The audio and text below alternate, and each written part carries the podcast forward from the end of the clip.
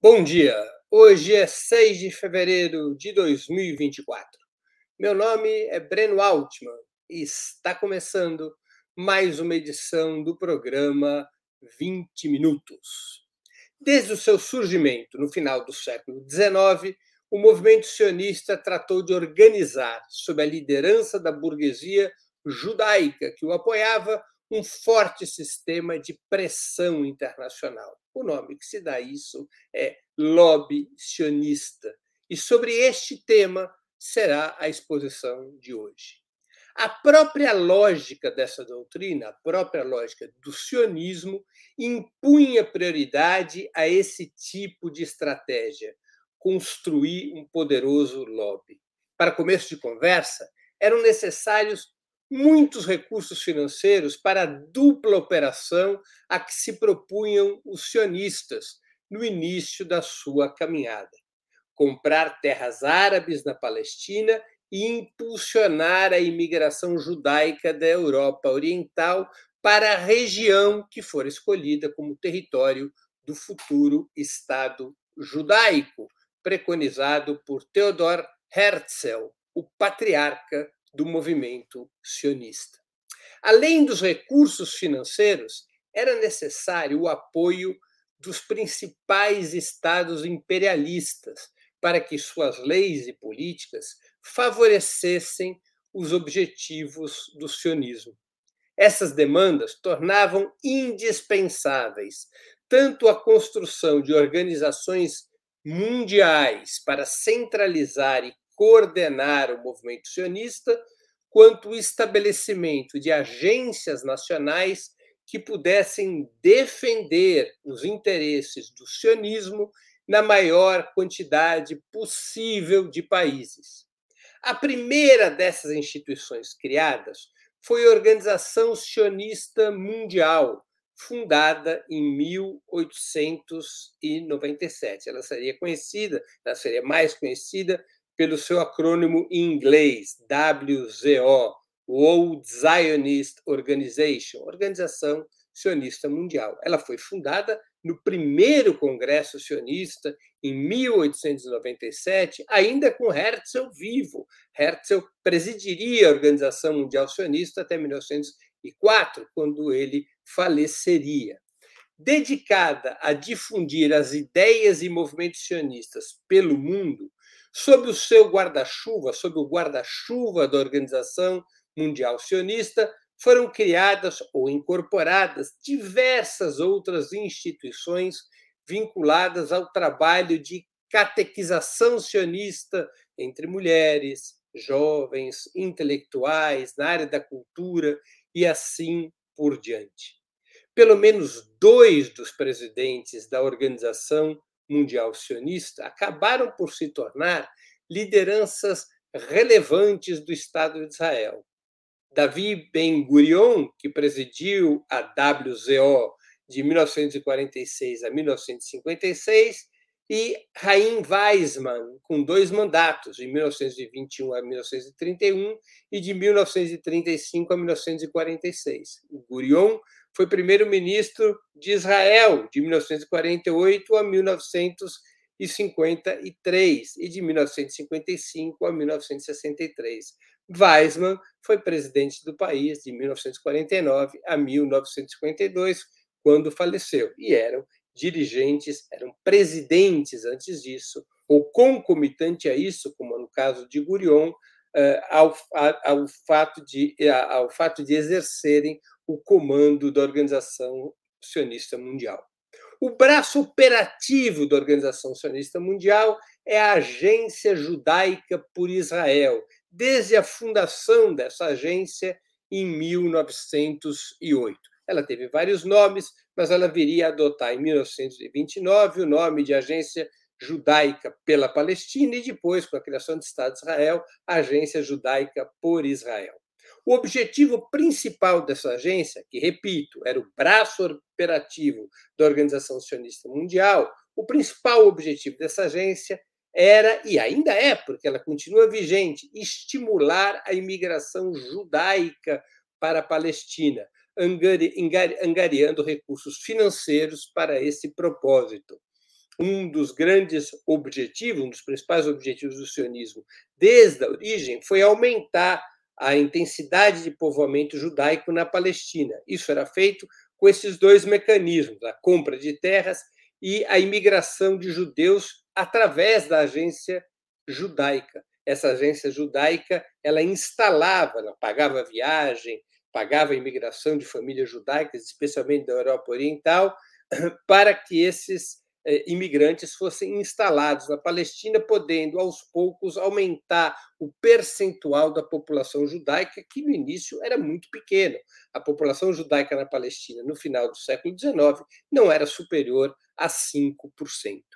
Outra entidade muito importante vinculada ao movimento sionista sempre foi o Fundo Nacional Judaico, fundado em 1901 com o propósito de comprar terras na Palestina para colonos judeus. Então, veja só, a agência judaica tinha como objetivo prioritário arrecadar recursos e promover a imigração de judeus para a Palestina. E o Fundo Nacional Judaico arrecadava recursos também e comprava as terras nas quais aqueles imigrantes seriam instalados. Então, são os dois braços da Organização Sionista Mundial. E quem que contribuía tanto com a agência sionista quanto com o Fundo Nacional Judaico?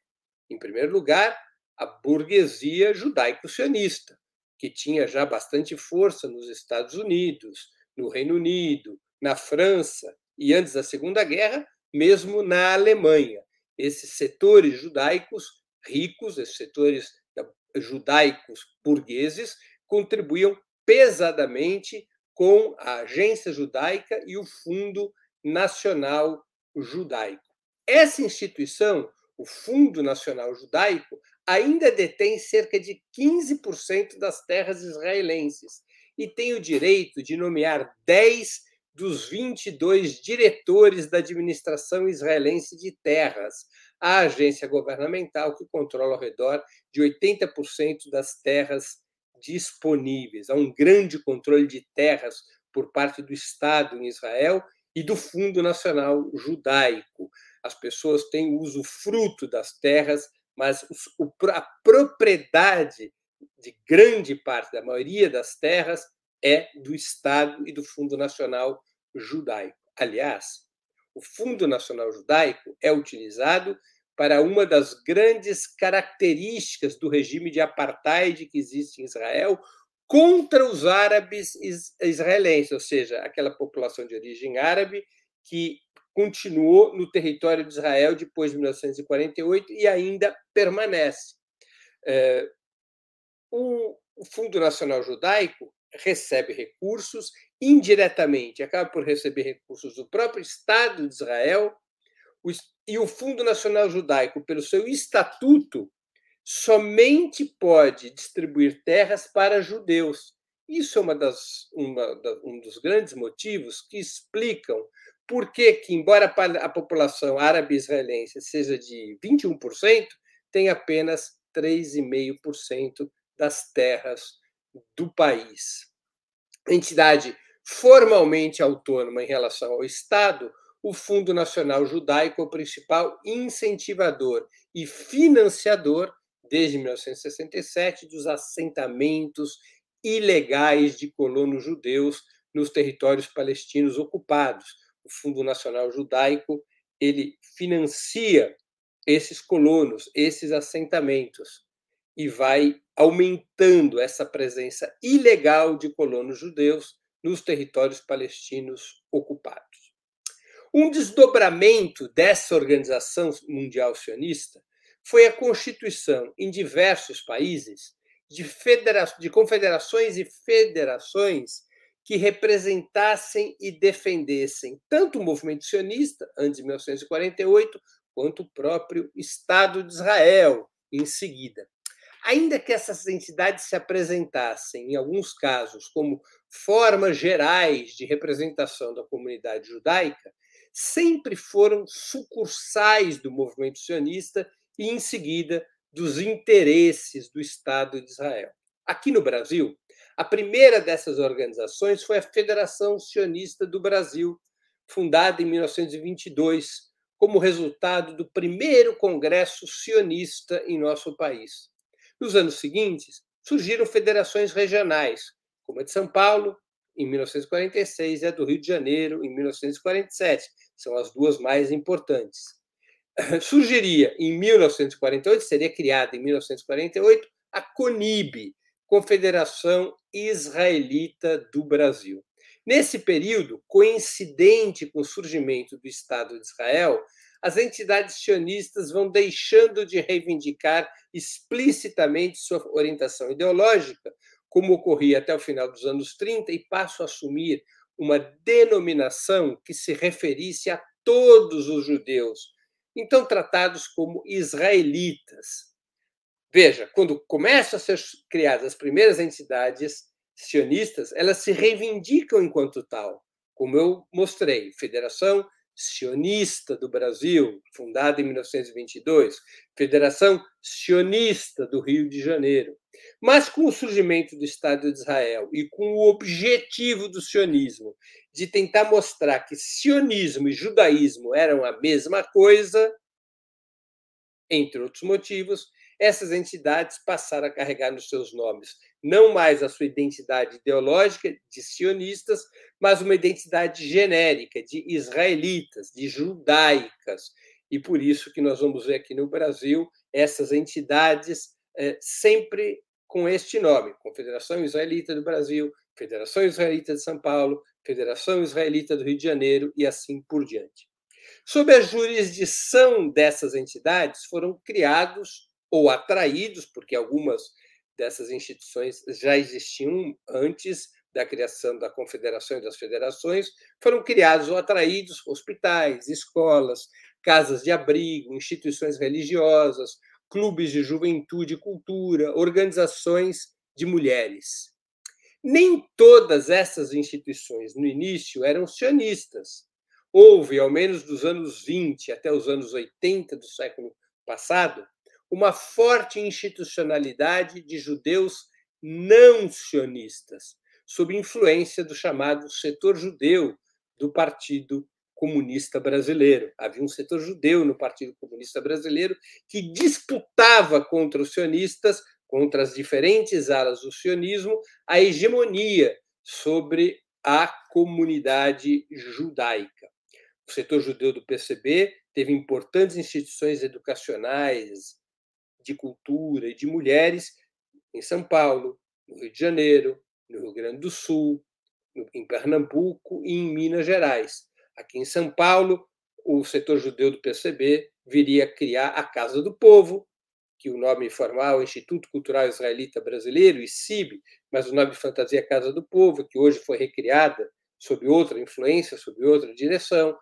A escola, eh, o ginásio israelita brasileiro Shalem Aleichem, onde eu estudei, eh, o Teatro de Arte Israelita Brasileira, o TAIB, que chegou a ser um dos principais teatros de São Paulo nos anos 60 e nos anos 70. É? No Rio de Janeiro também foi criada a Associação Shalem Aleichem, também no Rio de Janeiro havia o Colégio Israelita Brasileiro Shalem Aleichem, eh, no Rio Grande do Sul havia o Clube de Cultura em Porto Alegre, que hoje ainda existe, e lá eu lancei o meu livro contra o sionismo no final de 2023, eram todas essas instituições vinculadas a um setor não sionista da comunidade judaica, a um setor anti-sionista da comunidade judaica. Mas essa corrente não sionista ou anti-sionista acabou marginalizada ao longo do tempo pela hegemonia sionista. Suas entidades, essas entidades do setor não sionista, muitas vezes foram expulsas das federações regionais e também sofreram gravemente, é claro, as consequências do colapso da União Soviética e do campo socialista em 1991. De toda maneira, essas entidades sionistas, a Confederação e as federações, sempre tentaram asfixiar as entidades judaicas que não eram sionistas. Essas entidades não recebiam verbas, essas entidades não recebiam incentivos, essas entidades eh, eram ah, asfixiadas propositadamente pelo sistema federativo sionista. Havia houve sempre um esforço por parte da Confederação Israelita do Brasil e das federações israelitas de sufocar e de acabar com a corrente antisionista na coletividade judaica brasileira. Paulatinamente, tanto a CONIB quanto as 14 federações e associações regionais, apesar das divergências internas do campo sionista, passaram a unificar suas instituições ao redor da defesa do Estado de Israel e da doutrina encarnada por esse Estado.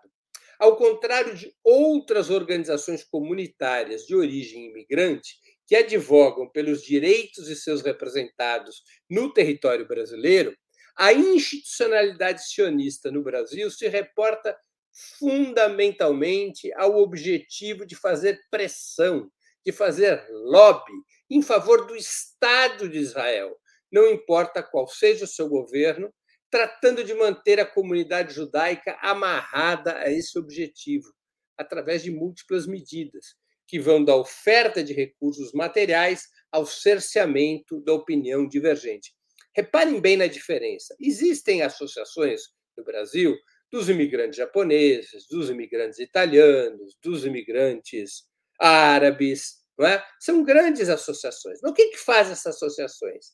Elas defendem direitos e políticas para essas comunidades, defendem junto ao Estado brasileiro. Essas associações não defendem a Itália, essas associações não defendem os países árabes, essas associações não defendem eh, a Espanha, defendem as comunidades, elas não estão vinculadas ideologicamente ou organicamente aos estados de origem dos seus representados. Elas são associações de brasileiros com origem imigrante.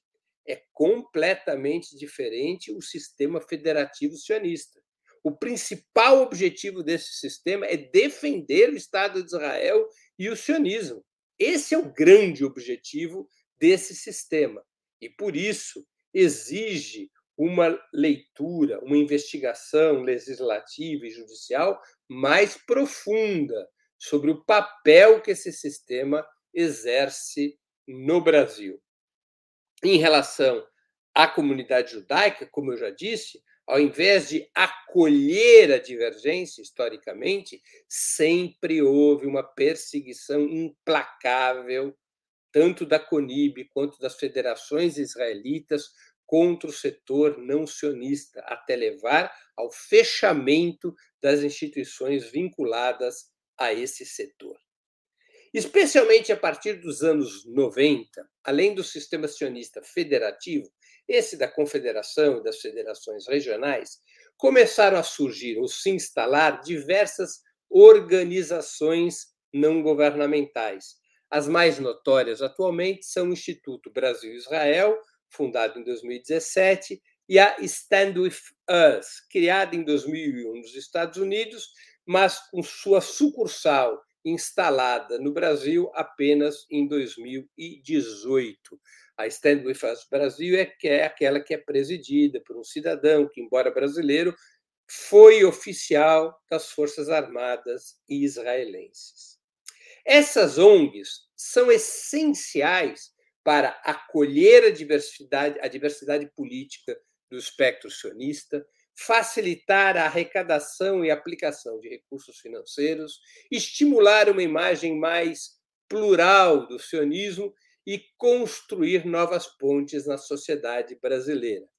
Há engessamentos que obrigam a dar esse papel às ONGs. No fundo, o lobby sionista ele tem três níveis. Há um nível diplomático. Esse nível é normal, todos os países possuem uma representação diplomática. Mas a representação diplomática tem muitas regras, tem pactos internacionais, tem muitos protocolos, há o que se pode e o que não se pode fazer, embora a diplomacia israelense viole todas as regras e todos os protocolos.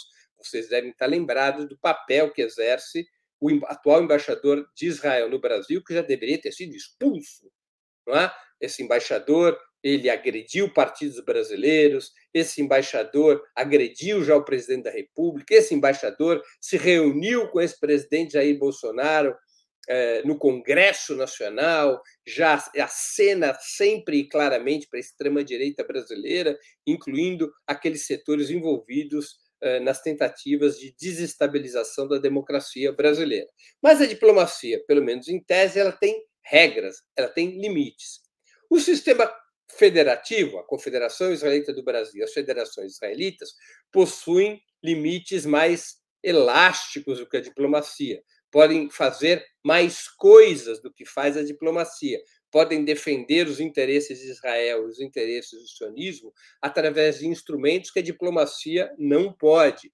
Podem interferir mais abertamente, tanto nas instituições da comunidade judaica, quanto na relação com outras instituições da sociedade brasileira. E tem um terceiro nível, com limites ainda mais flexíveis, que são as ONGs. As duas mais importantes eu já citei, a Stand With Us Brasil e o Instituto Brasil e Israel. Ainda que não haja uma cadeia formal de comando entre esse sistema federativo sionista e as ONGs, o fato é que praticamente todas essas organizações tanto as federativas quanto as ONGs, todas essas organizações operam dentro do mesmo campo, que tem na defesa do Estado de Israel e do regime sionista suas pedras angulares. Por isso, nós podemos falar com propriedade de lobby sionista, que reúne, além do mais, grande parte da fração judaica da burguesia brasileira. Essas instituições sionistas são financiadas em larga medida por, pelos setores judaicos da burguesia brasileira, grandes empresários que contribuem com essas organizações. E por isso essas organizações são tão poderosas financeiramente.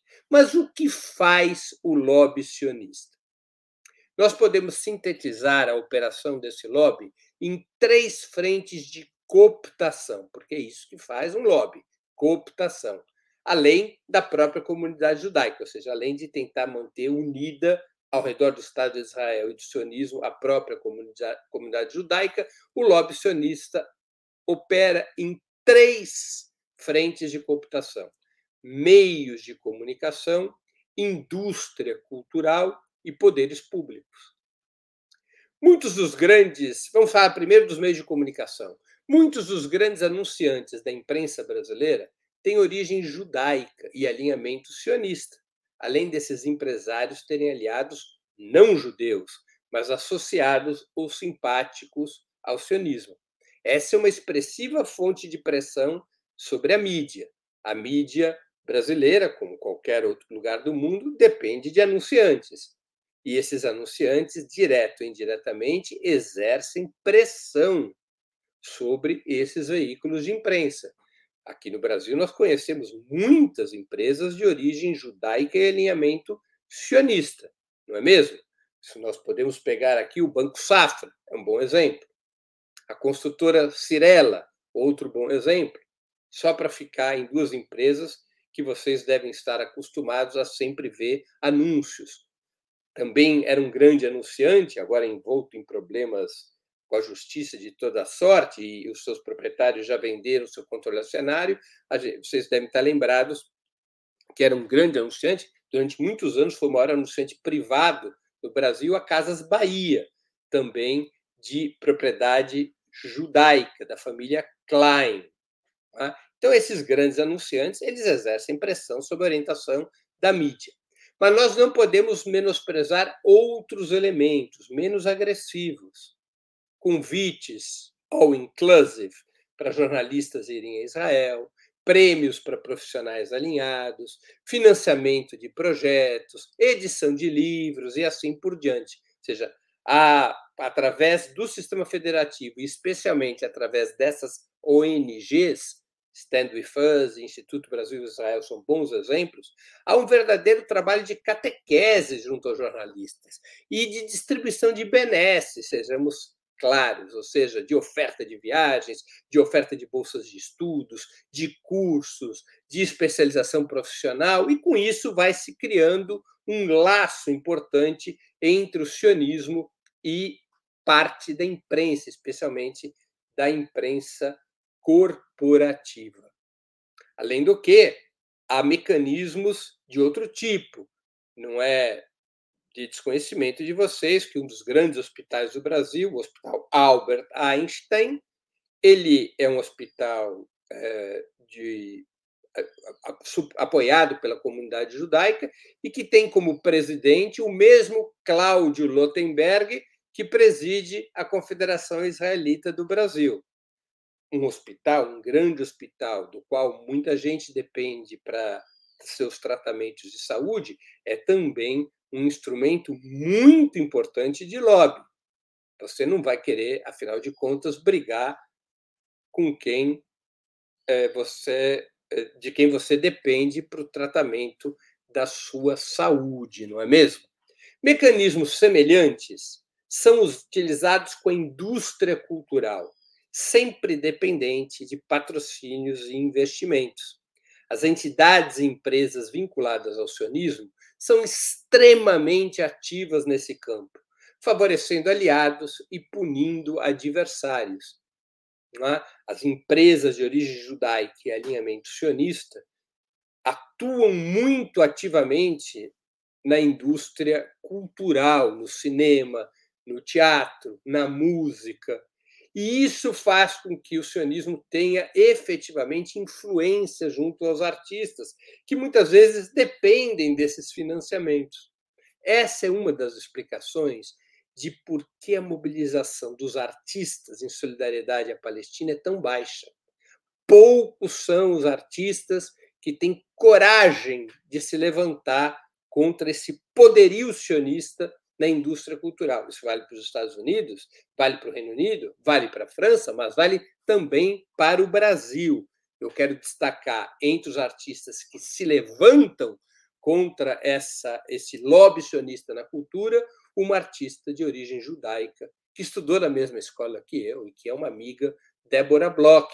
Embora ela seja judia, ela tem emprestado sua voz, tem empenhado sua voz permanentemente na solidariedade à causa palestina. É uma grande atriz brasileira e muito comprometida com os direitos humanos, correndo inclusive riscos para sua própria carreira. A gente muitas vezes fala dos maus exemplos, nós também temos que nos lembrar dos bons exemplos. Débora Bloch, por ser judia, eu a destaco, ela é um grande exemplo de solidariedade à causa palestina, correndo graves riscos para a sua própria carreira. Outro bom exemplo, José de Abreu. José de Abreu também tem origem judaica e também é muito combativo contra o sionismo e em solidariedade à causa palestina e também corre riscos em função do peso do lobby sionista na indústria cultural.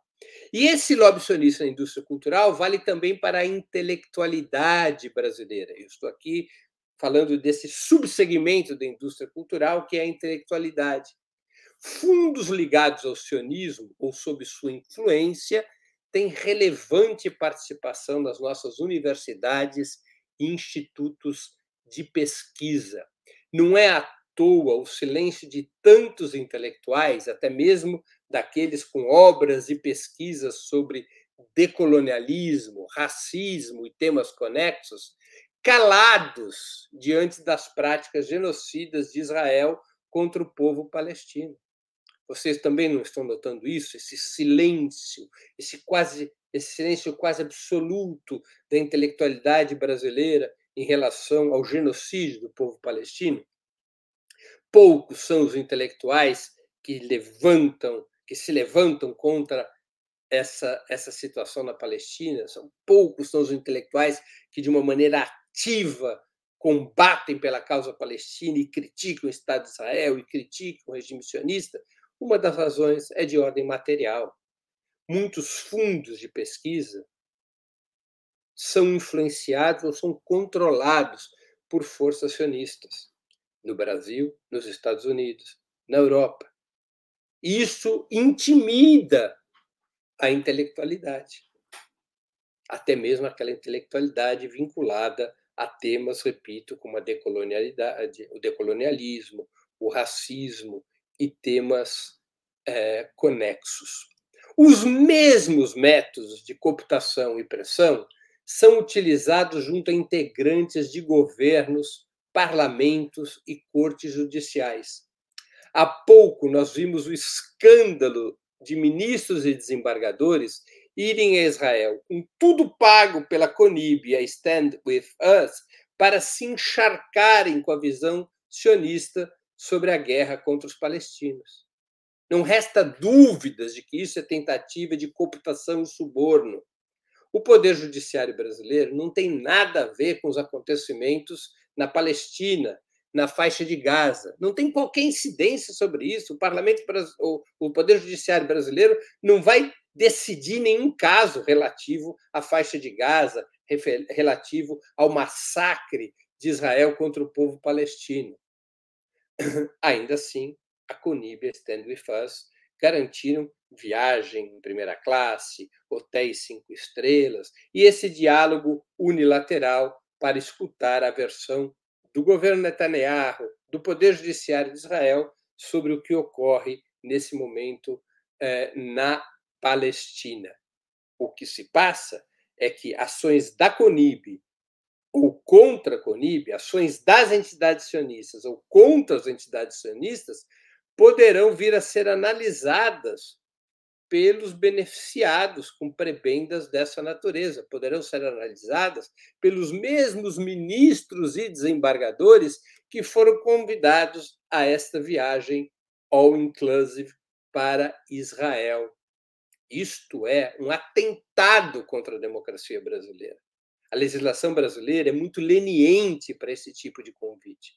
A legislação brasileira avançou bastante em restringir, por exemplo, os presentes, o valor dos presentes que autoridades públicas podem receber. São limites bastante é, rigorosos. Mas esse tipo de convite, viagens, classe executiva ou primeira classe, hotéis cinco estrelas, a pretexto de um interesse público, que é visitar o poder judiciário ou o governo de um país que vive uma situação é, grave, esse tipo de situação não é catalogado dentro dos limites para presentes que autoridades públicas podem receber. Isso é uma leniência dos regimentos internos das cortes brasileiras na minha opinião, e também uma leniência da legislação brasileira. E, nesse sentido, o lobby sionista ele é uma ameaça à democracia brasileira, porque ele vai estabelecendo, vai tentando estabelecer laços de cooptação na institucionalidade e agem amplamente, agem sem limite, tanto em relação aos meios de comunicação, quanto em relação à indústria cultural e intelectualidade, como também no que se refere aos poderes públicos. Mas, além da cooptação, o lobby sionista opera para o cerceamento, ou seja, opera para impedir a crítica ao Estado de Israel e para impedir a crítica ao sionismo, tentando o tempo todo catalogar esses críticos, especialmente quando são judeus, tentando catalogar esses críticos sempre como antissemitas, tentando cancelar essas vozes críticas como antissemitas. Vocês devem ver esse movimento a todo tempo, não é? Antissemitismo, antissemitismo, antissemitismo é o lenga-lenga na qual, no qual se apoia o sistema, o lobby sionista para impedir as vozes críticas. Ultimamente, eles têm recorrido a uma nova técnica, uma técnica que nos últimos anos veio se consolidando no mundo inteiro. Essa técnica atende pelo acrônimo de SLAP. SLAP é um verbo em inglês para estapear, mas é também um acrônimo para uma técnica de perseguição judicial eh, que significa Strategic Lawsuits Against public participation, demandas ou processos judiciais estratégicos contra a participação pública. Ao contrário do lawfare, cujo objetivo é você prender, condenar e prender seus inimigos políticos, foi usado contra o Lula, o lawfare foi usado contra o PT, nós vimos isso tudo na Lava Jato. Ao contrário do lawfare, o SLAP não tem como objetivo efetivamente prender ou condenar o seu, as suas vítimas, as vítimas do SLAP. mas soterrar essas vítimas, soterrar essas vozes críticas debaixo de processos que custem a essas vozes críticas muito tempo, muito dinheiro, muita paciência, que leve essas vozes críticas a serem canceladas, que leve essas vozes críticas a perderem espaço na opinião pública e nos meios de comunicação. Então, o lobby opera fortemente nessa direção. Vocês conhecem alguns dos casos, entre eles o meu caso. É? A Conib já moveu contra mim cerca de nove, se não me engano, já são nove ações judiciais em três processos diferentes, em, em um processo civil e dois processos criminais. Eles pedem absurdos que provavelmente nenhum juiz aceitará. Pedem, por exemplo, que eu pague um salário mínimo para cada judeu brasileiro, seria um pagamento por danos morais e emocionais por antissemitismo eu que sou um judeu, por antissemitismo. Isso daria aproximadamente 215 milhões de reais que eu teria que pagar à comunidade judaica. Pedem, recentemente pediram é, que, eu, que as minhas, é, minhas, meus perfis nas redes sociais sejam é, anulados, sejam suspensos, e eu seja proibido de abordar a questão palestina em lives, em entrevistas, em manifestações, sob o risco de prisão preventiva. Isso foi pedido pela CONIB numa ação em um dos processos. Né? Eh, não só contra mim se movem essas ações da CONIB, mas também ameaçam mover algo semelhante contra o ex-deputado José Genuíno, eh, contra a diplomata Cláudia Assaf, contra o economista Paulo eh, Nogueira Batista Júnior, contra dirigentes do Partido da Causa Operária. Eles vão movendo esse tipo de ação fortemente contra aqueles que criticam o sionismo e o Estado de Israel, para interditar a participação dessas vozes no debate público. Isso é muito importante de explicar aqui, para que vocês possam compreender, aqueles que ainda não conhecem ou que ainda não conhecem profundamente, como é que funciona esse mecanismo do lobby. Como funciona esse mecanismo do lobby sionista. Como esse mecanismo é violento, tanto para cooptar em favor de em favor do regime sionista, em favor da doutrina sionista, quanto para interditar o debate público, para violar a liberdade de expressão. Isso é tão grave, pessoal, que no, no último dia 2 de fevereiro foi aprovado pelo Conselho Nacional de Direitos Humanos e publicado no Diário Oficial da União, Conselho Nacional de Direitos Humanos, é um organismo vinculado ao Ministério dos Direitos Humanos, é o principal organismo de direitos humanos é, do país, e o Conselho Nacional de Direitos Humanos aprovou uma resolução, uma nota de repúdio à CONIB, a Confederação Israelita do Brasil, por atentar contra a liberdade de expressão ao pedir medidas de censura prévia contra um jornalista, como é o meu caso, e outras figuras que participam do debate público. Há uma condenação explícita, houve uma condenação explícita, explícita da Confederação Israelita do Brasil em função das suas tentativas de violar um direito constitucional sagrado, que é o direito à liberdade de expressão. Como vocês podem ver, são essas as facetas do lobby sionista. É um lobby que opera em favor do Estado de Israel é um lobby que opera em favor do regime sionista. De certa maneira, embora seus integrantes sejam eh, de naturalidade ou de nascimento eh, brasileiros, a operação deles é vinculada a um Estado estrangeiro, ao Estado eh, de Israel, ao regime sionista. É? E isso tem que ser cada vez mais deixado claro como também devem ser deixadas claras as conexões do lobby sionista com a extrema-direita brasileira. Vários dos dirigentes da CONIB, por exemplo, são notórios apoiadores de Jair Bolsonaro e da extrema-direita brasileira.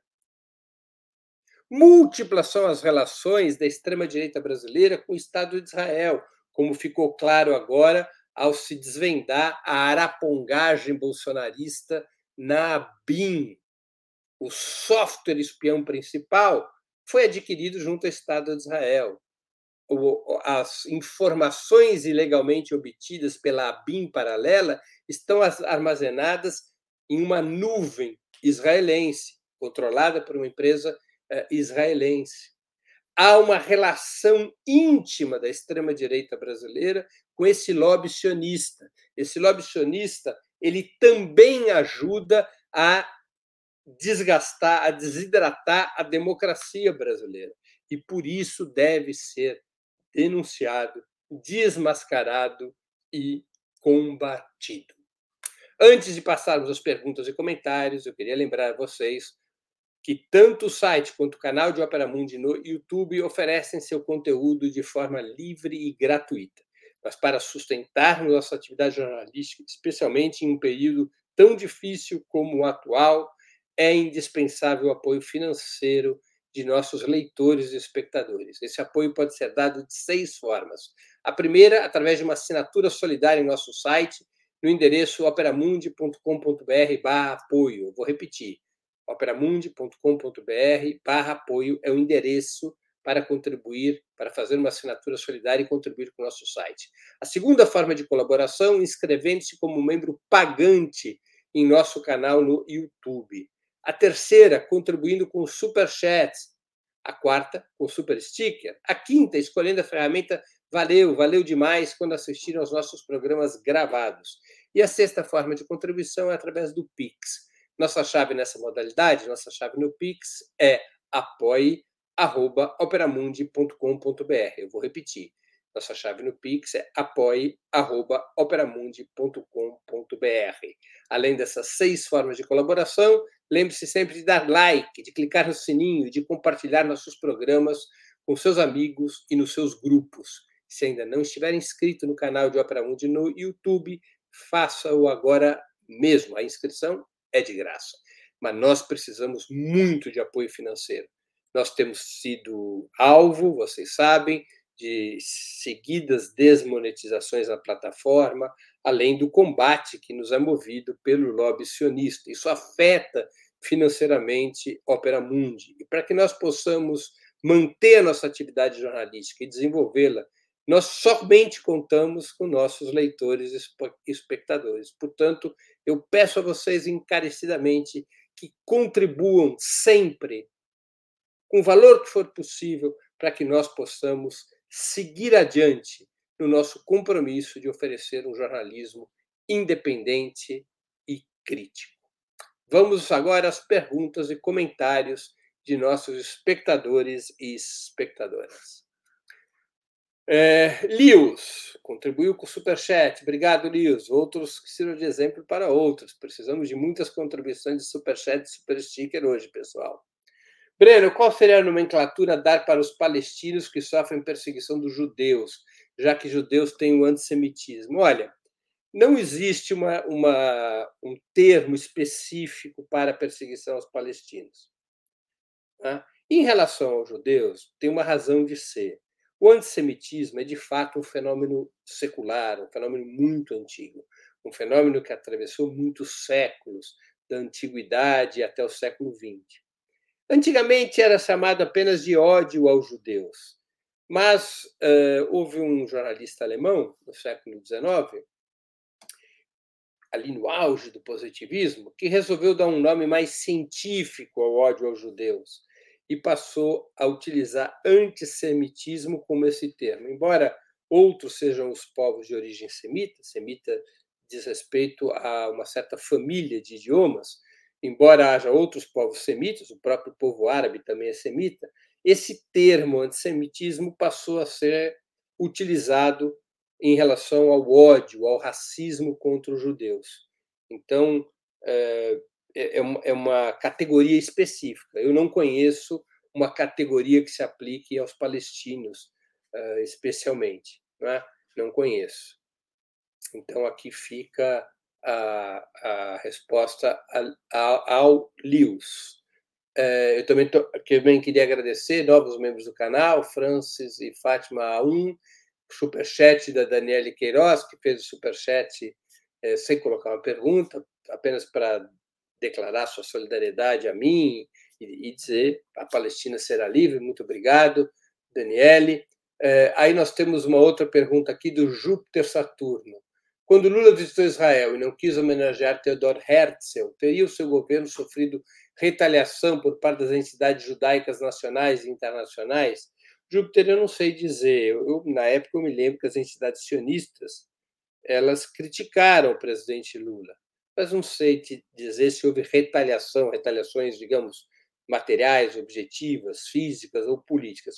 Houve muita crítica, houve muita reação das entidades sionistas, mas eu não saberia dizer, não tenho informação acerca de é, retaliação. Júpiter Saturno também pergunta como funciona a chantagem financeira dos judeus contra os povos que não os apoiam. Júpiter, deixa eu te corrigir. Não, é, não existe chantagem financeira dos judeus. Os judeus é um grupo étnico.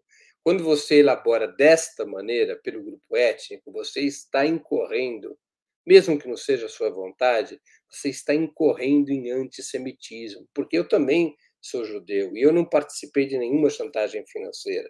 Débora Bloch é judia e não participou de nenhuma chantagem financeira contra povo algum. José de Abreu é judeu e não participou de chantagem financeira contra povo algum. Então nós temos que separar o que é o sionismo do que é o judaísmo. O judaísmo diz respeito a um grupo étnico, grupo étnico-cultural. Sionismo é uma corrente ideológica. É esta corrente ideológica que faz chantagem financeira e que comete crimes e que constitui um regime de apartheid em Israel e que massacra o povo palestino. Não são os judeus. Tratar os judeus como um todo único, infelizmente, tenho que te dizer isso, é crime de antissemitismo. É um erro gravíssimo no qual não se pode cair.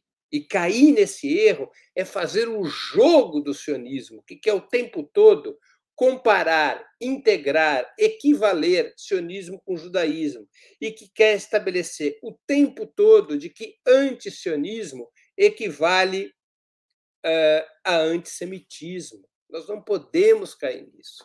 Aliás, uma das uma organização muito próxima hoje ao lobby sionista, quer estabelecer no mundo inteiro que antisionismo equivale a antissemitismo.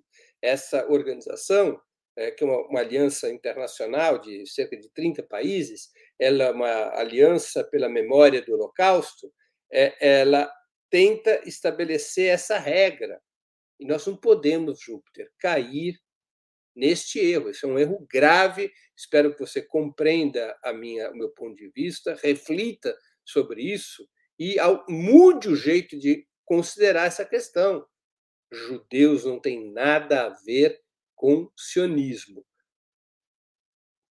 É, a relação entre sionismo e judaísmo é a mesma relação que existia entre fascismo e italianos, ou entre nazismo e alemães. Todos os alemães eram nazistas? Todos os alemães deviam responder pelos crimes dos nazistas? Todos os italianos deveriam responder pelos crimes dos fascistas? Não. Da mesma maneira, os judeus não podem responder pelos crimes dos sionistas. Sionismo é uma coisa, judaísmo é outra. Mesmo que o sionismo seja hoje uma corrente amplamente majoritária entre os judeus, nós temos que aprender a separar a luta político-ideológica que é contra o sionismo, da discriminação, do preconceito, da, da, eh, da perseguição racial, histórica perseguição racial contra os judeus, que é o antissemitismo. Não podemos aceitar isso. Vamos aqui a mais questões. É... Mário Simões. Breno, esses processos da CONIB não poderiam ser caracterizados como litigância de má-fé? Olha, os meus advogados, os advogados de, outro, de outras vítimas é, desses processos, estão avaliando essa possibilidade, né? É, se há ou não litigância, se pode ou não ser é, abertas, abertas queixas por litigância de má-fé contra a CONIB. Eu não teria uma posição jurídica a te dar, até porque eu não sou advogado e esse assunto ainda está sendo debatido pelos meus advogados, Mário. Mas boa pergunta. Ronaldo Rodrigues da Silva, caro Breno, com quem ficamos ou com quem não ficamos? Com o imperialista Biden ou sionista Trump? Ronaldo, Biden e Trump, os dois são imperialistas. São os dois braços do sistema imperialista americano, o braço democrata e o braço republicano. Ambos apoiam o regime sionista de Israel, tanto Biden quanto Trump. Se definirmos exclusivamente pela questão palestina, eu não vejo nenhuma diferença entre os dois. As diferenças são irrisórias. Então, não será pela questão palestina que eu poderei te responder se ficamos com o Biden ou com o Trump. Na minha opinião, aliás, se eu fosse norte-americano, eu não ficava com nenhum dos dois. Eu votaria em um candidato de algum partido, mesmo que tivesse uma pequena votação que fosse antissistema, contra esta ditadura de dois partidos, o democrata e o republicano, que são os Estados Unidos. Esse seria o meu ponto de vista, eh, Ronaldo. Eu acho que nós não temos mais nenhuma questão. Não sei se o programa respondeu as todas as questões referentes ao tema ou se o programa não foi suficientemente interessante para as pessoas fazerem perguntas. Mas, de toda maneira, eu gostaria eh, de encerrar agradecendo a audiência, em especial a quem colaborou ou vier a colaborar com a sustentação financeira de Opera Mundi. É muito importante para nós que vocês contribuam com a Opera Mundi através de uma das formas possíveis que já listei. Sem vocês, nosso trabalho não faria sentido e não seria possível. Um grande abraço a todos e a todas.